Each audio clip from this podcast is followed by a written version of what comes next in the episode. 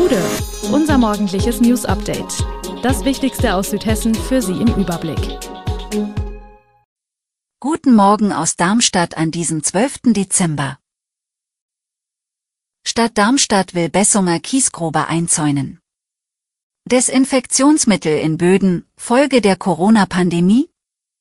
Kaufen, mieten oder Plastik, welcher Weihnachtsbaum wird's? Das und mehr gibt es heute für Sie im Podcast. Das Naturschutzgebiet Bessunger Kiesgrube in Darmstadt soll eingezäunt werden. In der Vergangenheit war es immer wieder zu Konflikten rund um die Kiesgrube gekommen. Sie hatte sich in den Sommermonaten zu einem beliebten Treffpunkt entwickelt. Menschen hatten dort nicht nur verbotenerweise gebadet, vor allem hatten sie ihren Unrat liegen gelassen, Tiere in dem Naturschutzgebiet verschreckt, Pflanzen niedergetrempelt und Zäune kaputt gemacht. Damit soll nun Schluss sein. Mit dem Zaun soll die Kiesgrube geschützt werden, auch durch die Entwicklung des Ludwigshöhviertels. Als vorbereitende Maßnahme dazu werden nun entlang der Heidelberger Straße Büsche und Sträucher entfernt. Es könne zu kurzzeitigen Behinderungen auf dem dort vorbeiführenden Fuß- und Radweg kommen, der westlich des Naturschutzgebietes entlang der Heidelberger Straße führt. Im Wald, an Flüssen und auf Ackerflächen haben Forscher in Hessen Wirkstoffe von Desinfektionsmitteln und Tensiden im Boden nachgewiesen. Zum Teil liegen die Werte der gefundenen Verbindungen deutlich über denen, die für Arzneimittel und Antibiotika nachgewiesen wurden. Betroffen sind laut einer Studie verschiedene Bodenarten, darunter auch Acker, Wald- und Weinbaustandorte. Genommen wurden die Proben etwa in den Landkreisen Marburg-Biedenkopf, Gießen, der Wetterau, dem Vogelsberg, Kassel und im Raum Frankfurt. Gefährlich können die Wirkstoffe deshalb sein, weil sie Antibiotikaresistenzen verursachen können. Aus einer in der wissenschaftlichen Arbeit publizierten Karte geht hervor, dass auch bei Proben aus Süd- und Mittelhessen teils stark erhöhte Werte festgestellt wurden. Die höchste Fremdstoffkonzentration in Südhessen haben die Forscher auf Überschwemmungsflächen von Rhein und Main gemessen. Beim Kauf eines Weihnachtsbaumes gibt es für die Verbraucher verschiedene Möglichkeiten, mal mehr, mal weniger nachhaltig. Am klimafreundlichsten ist dabei die Fällung eines natürlich gewachsenen Baumes, kurzer Transportweg, direkt vom Förster und oft Pestiziden unbelastet. Bäume, die auf Plantagen wachsen, schneiden deutlich schlechter ab, denn der beliebteste Weihnachtsbaum, die Nordmantanne, ist keine heimische Artikel. Sie kommt ursprünglich aus dem Kaukasus.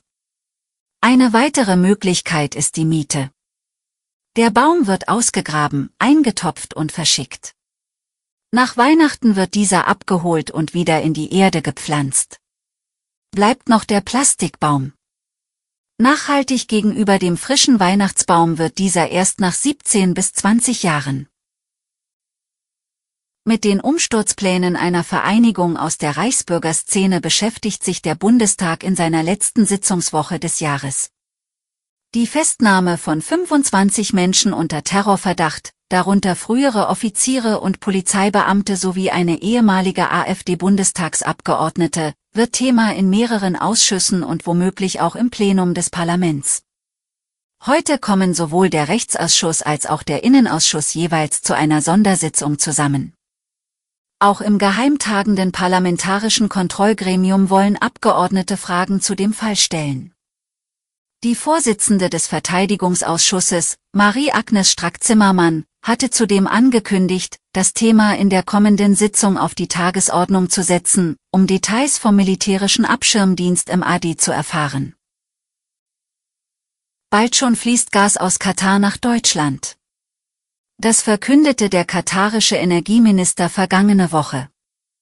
Das kleine Emirat, nur halb so groß wie Hessen, hat nach Russland und dem Iran die größten Gasreserven der Welt. Durch die Einnahmen aus Rohstoffexporten wurde es Katar 2005 möglich, einen der größten Staatsfonds der Welt aufzulegen. Auf 445 Milliarden Dollar beläuft sich das Vermögen. Zum Vergleich, der Bundeshaushalt lag im vorigen Jahr bei 561 Milliarden Dollar. Der Golfstaat hat darüber hinaus längst in einer Vielzahl von deutschen Unternehmen investiert, wie zum Beispiel in die Deutsche Bank. Und auch in deutsche DAX-Schwergewichte investiert Katar in den letzten zehn Jahren massiv. Jüngstes Beispiel, der Essener Energieriese RWE. Gute Südhessen ist eine Produktion der VAM von Allgemeiner Zeitung, Wiesbadener Kurier, Echo Online und Mittelhessen.de. Redaktion und Produktion die NewsmanagerInnen der VAM.